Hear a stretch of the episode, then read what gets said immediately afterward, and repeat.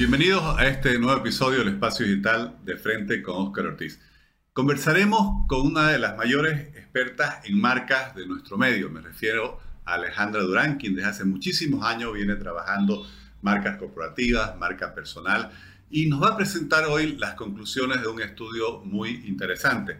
Approaching the Future 2023, tendencias en reputación y gestión de intangibles. Alejandra, muchas gracias por aceptar la invitación. Hola Oscar, no, siempre un placer, un gusto estar acá con ustedes compartiendo estas miradas que traemos, ¿no? Siempre en el territorio de los intangibles.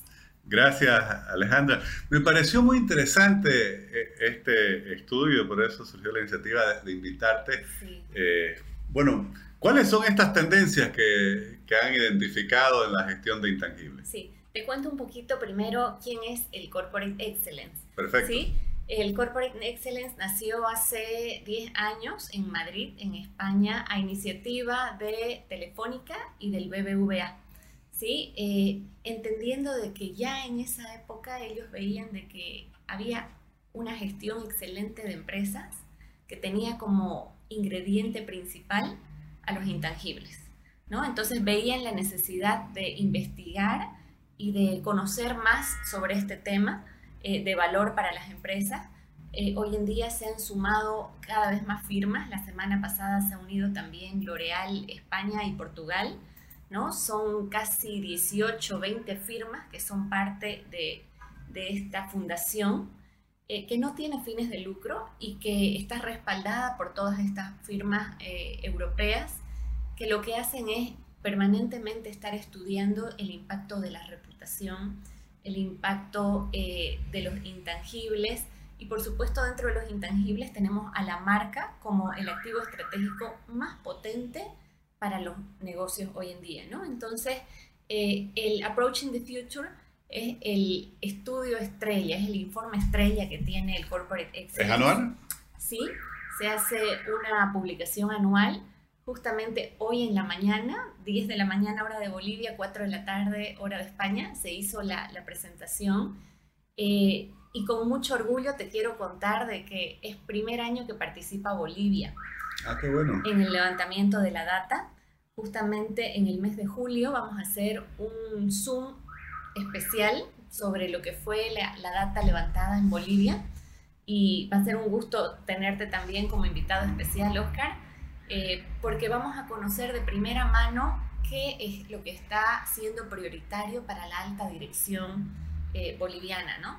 A nivel, a nivel global, hoy en día los resultados que nos presentaron es que tenemos una diferencia eh, entre la priorización de la alta dirección de Europa y la alta dirección de Latinoamérica. ¿sí? ¿Cuáles son las características de cada una? Sí, esta es un cambio de orden ¿sí? Es un cambio de orden. Eh, Europa está ya muy consciente de la necesidad del tema medioambiental, ¿no es cierto? Eh, Latinoamérica está en la etapa de despertar conciencia de los liderazgos responsables, que me parece tremendamente valioso para la coyuntura en general que estamos viviendo ¿no? como región. Eh, como Bolivia, sin, sin lugar a dudas, también es muy necesario. Entonces, el tema medioambiental está también presente en este orden de prioridades. Eh, de las top 5 tendencias tenemos en, Latinoamérica, en primer lugar, el liderazgo responsable. En segundo está el tema medioambiental y ESG. Y luego tenemos eh, la reputación corporativa, la comunicación corporativa y el propósito corporativo. ¿no? Como estos, estos cinco, estas cinco miradas que están generando la, la, atención prioritariamente de la alta dirección. En Latinoamérica. En Latinoamérica. ¿Y en Europa cuáles son? ¿Es el orden de las y Es el orden, es el orden el que cambia. Eh, Europa está muy, muy enfocado en el tema medioambiental, ¿no? Y cuando hablamos de liderazgo responsable, ¿qué, qué significa? En, ¿Cuál es el concepto en concreto? Sí, eh, fíjate de que hay un vínculo muy cercano con el concepto que nosotros como Big Brands venimos trabajando hace tiempo, que es eh, la marca personal, ¿no es cierto? Y es que miramos a la marca como un sistema de tres ejes, pero tres ejes que tal vez para caso de estudio se los podría analizar por separado, pero en realidad están permanentemente interconectados y en comunicación constante. ¿no? Hablamos de que en un eje está la marca personal, en el otro está la marca corporativa y en el otro está la marca empleadora, que hoy en día la marca empleadora es también de vital importancia para los resultados de negocio, ¿no es cierto? Entendiendo de que eh, las personas somos las que generalmente eh, hacemos ese, ese resultado óptimo para las empresas. Ese es un cambio de concepto, ¿no? Porque, claro, estamos en un mundo donde tradicionalmente, bueno, eran las personas las que buscaban que las empresas las acepten. Ahora, en el concepto de marca empleadora, entiendo que en realidad las empresas se tienen que esforzar para poder convencer a las personas que se integren. ¿Es así? Y es que el mejor talento es el que va a generar la empresa más, importante, más grande, ¿no? Eh, cabalmente el último artículo que escribí con ustedes en, el portal eh, hablaba de quiénes son las grandes marcas, ¿sí? Y la gran marca no es la que tiene la billetera más grande. La gran marca es aquella que realmente es fiel a su propósito, ¿sí? Y desde, ese, desde esa alta conexión y coherencia con el propósito, los resultados de negocio se van a dar y, al final el resultado económico va a ser una consecuencia, ¿no? Eh, y, mira, traje este, este último libro que es de Xavier Merced y Javier García, un libro que me trajo amablemente Patricia Hurtado recién de un viaje que hizo a España, ¿no? Y, nos hablan de este momento de incertidumbre que estamos viviendo, ¿sí? Y, fíjate de que dice, eh, a Dios gracias estamos viviendo en este momento de incertidumbre porque solo eso garantiza de que el ser humano va a seguir siendo eh, sostenible y que no va a ser reemplazado por la inteligencia artificial. ¿Sí? Porque toda esta data que vemos, ¿no? El chat GPT toda esta inteligencia artificial que nos está sorprendiendo en, esto, en este principio de año, eh, podría, si el mundo fuera cierto, ¿no? Si tuviera la certidumbre, eh, nosotros estaríamos de más. Pero justamente para administrar la incertidumbre, el ser humano es trascendental, ¿no? es fundamental. Y ahí es que la marca empleadora hoy en día está eh, muy activa y lo he sentido también en las empresas locales con las que he tenido contacto eh, a lo largo de este año, que hay una conciencia activada para entender de que tienen que estar eh, en, este, en este radar de atraer el mejor talento para sus compañías. Hablabas de, incertidumbre, ¿no? Y, bueno, en los últimos años en Bolivia, en el mundo, han pasado tantas cosas y, como que perdemos la capacidad de asombro porque entre conflictos políticos, económicos, la pandemia. Eh, sociedades polarizadas.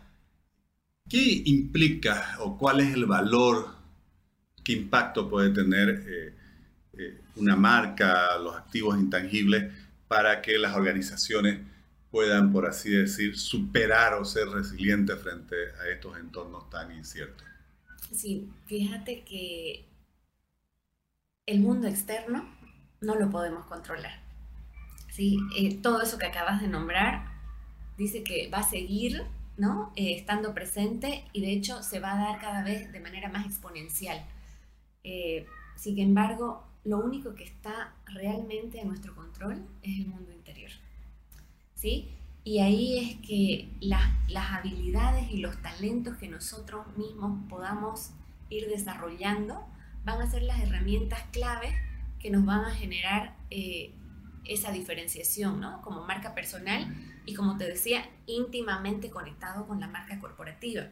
Eh, leí a, Ronald Heifetz, que es uno de los profesores de, Harvard más destacado en liderazgo, ¿no? Eh, y él habla del liderazgo eh, adaptativo y del liderazgo técnico, ¿no es cierto? Entonces, hemos pasado ya la época del liderazgo técnico.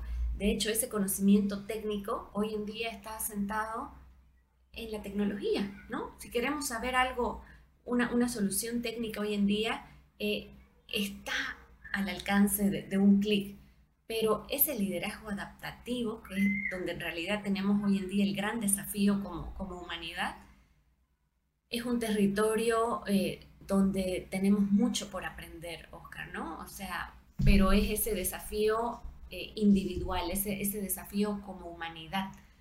Y, y ahí te, te pongo los reflectores en la necesidad de saber escuchar, ¿no? Si realmente queremos generar un aporte en la sociedad, pues primero tendremos que escucharla a la sociedad, ¿no? Y, saber escuchar eh, con preguntas inteligentes, con apertura de mirada y sobre todo con, mucha humildad.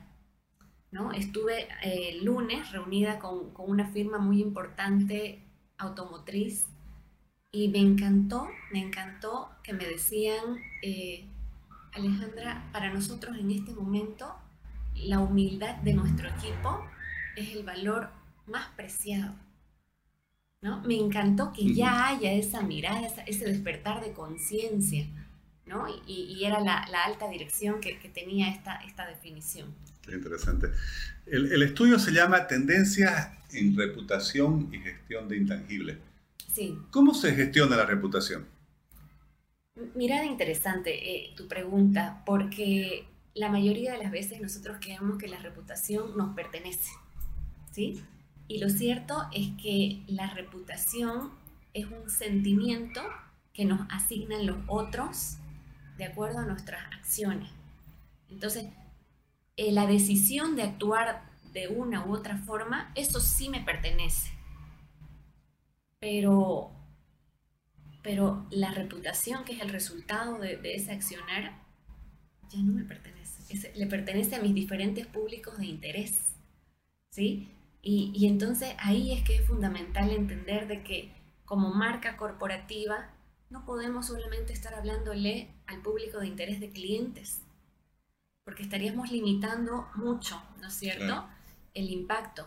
Eh, y sí o sí tenemos que considerar todos los grupos de interés hoy en día son igual de importantes, porque están generando esa corriente reputacional a favor nuestro. Y es la reputación la que nos abre la licencia moral y social para operar. Alejandra, y vos venís trabajando ya hace, como mencionaba, hace muchos años eh, en este campo. Eh, bueno, ¿cómo, cómo, yo sé que te has convertido en una referencia. Gracias. También has construido tu propia marca. Sí. Pero, ¿cómo vamos en el medio? Eh, se, se, va abriendo nuestro medio a, estos conceptos, a valorar la gestión de intangibles? Sí, yo diría que es un proceso que, que, va a tomar un tiempo, ¿no? Hay empresas como esta automotriz que te comentaba que, que me encantó escucharlos porque definitivamente ya están viviendo este cambio y, todavía hay empresas que están eh, en el profit first, ¿no? Que están orientadas y guiadas únicamente por un presupuesto eh, y que están limitadas a, esos, a esos números, ¿no? Pero, pero yo confío de que va a ser un, proceso porque hay un estudio de McKinsey, por ejemplo, que nos muestra las 10 empresas con mayor crecimiento a nivel global. Eh, y estas 10 firmas de diferentes rubros, muy diversos los rubros, absolutamente todas tienen su enfoque y su priorización en el territorio de intangibles, ¿no? Y ahí la marca, Oscar, es el intangible por excelencia, ¿no? Porque la marca hoy en día ya no es eh, solamente el logo y, esta parte concreta, tangible, ¿no? La marca es, todo lo que los otros dicen de, de, esta La imagen que los otros se forman de, los otros se forman, claro, ¿no? Entonces es, es fundamental tener esa visión. Comentabas que se va a presentar el estudio próximamente. Para quienes nos siguen por las redes sociales, eh, ¿va a estar accesible? ¿Será posible consultarlo? Ya está, ya está. Desde, Dios mediante el lunes nosotros vamos a subirlo en nuestras redes, ¿no? Para que, pueda estar accesible. Y de todas maneras, si no, también eh, pueden entrar a, directamente a la página del Corporate Excellence. Eh, y ahí están los videos, está la presentación de hoy día de los estudios, de los resultados. Eh, es una página que recomiendo porque realmente tiene muchísima información eh, académica que puede ayudar a, tus seguidores a, formarse y a entender mejor todo este mundo de intangibles. Bueno, vamos a leerlo con mucho interés. Alejandra, muchas gracias por compartir justamente las conclusiones de este estudio y por llamarnos la atención, ¿no? Sobre un tema tan interesante y que comparto que tanto las personas como las organizaciones tienen que trabajarlo. Además, una sociedad que está cada vez más interconectada, la imagen se construye o se deconstruye con una rapidez asombrosa. Así es, así es. ¿no? La licencia moral y social nos las entregan los otros, pero es algo que tenemos que ir nosotros con intencionalidad trabajando eh, en las acciones diariamente. Eh, y hay una frase que me encanta que dice, nuestra mejor campaña son nuestras acciones diarias. ¿No? Qué bueno. Muchas gracias, Alejandra. No, gracias, gracias, Oscar. Un placer. gracias.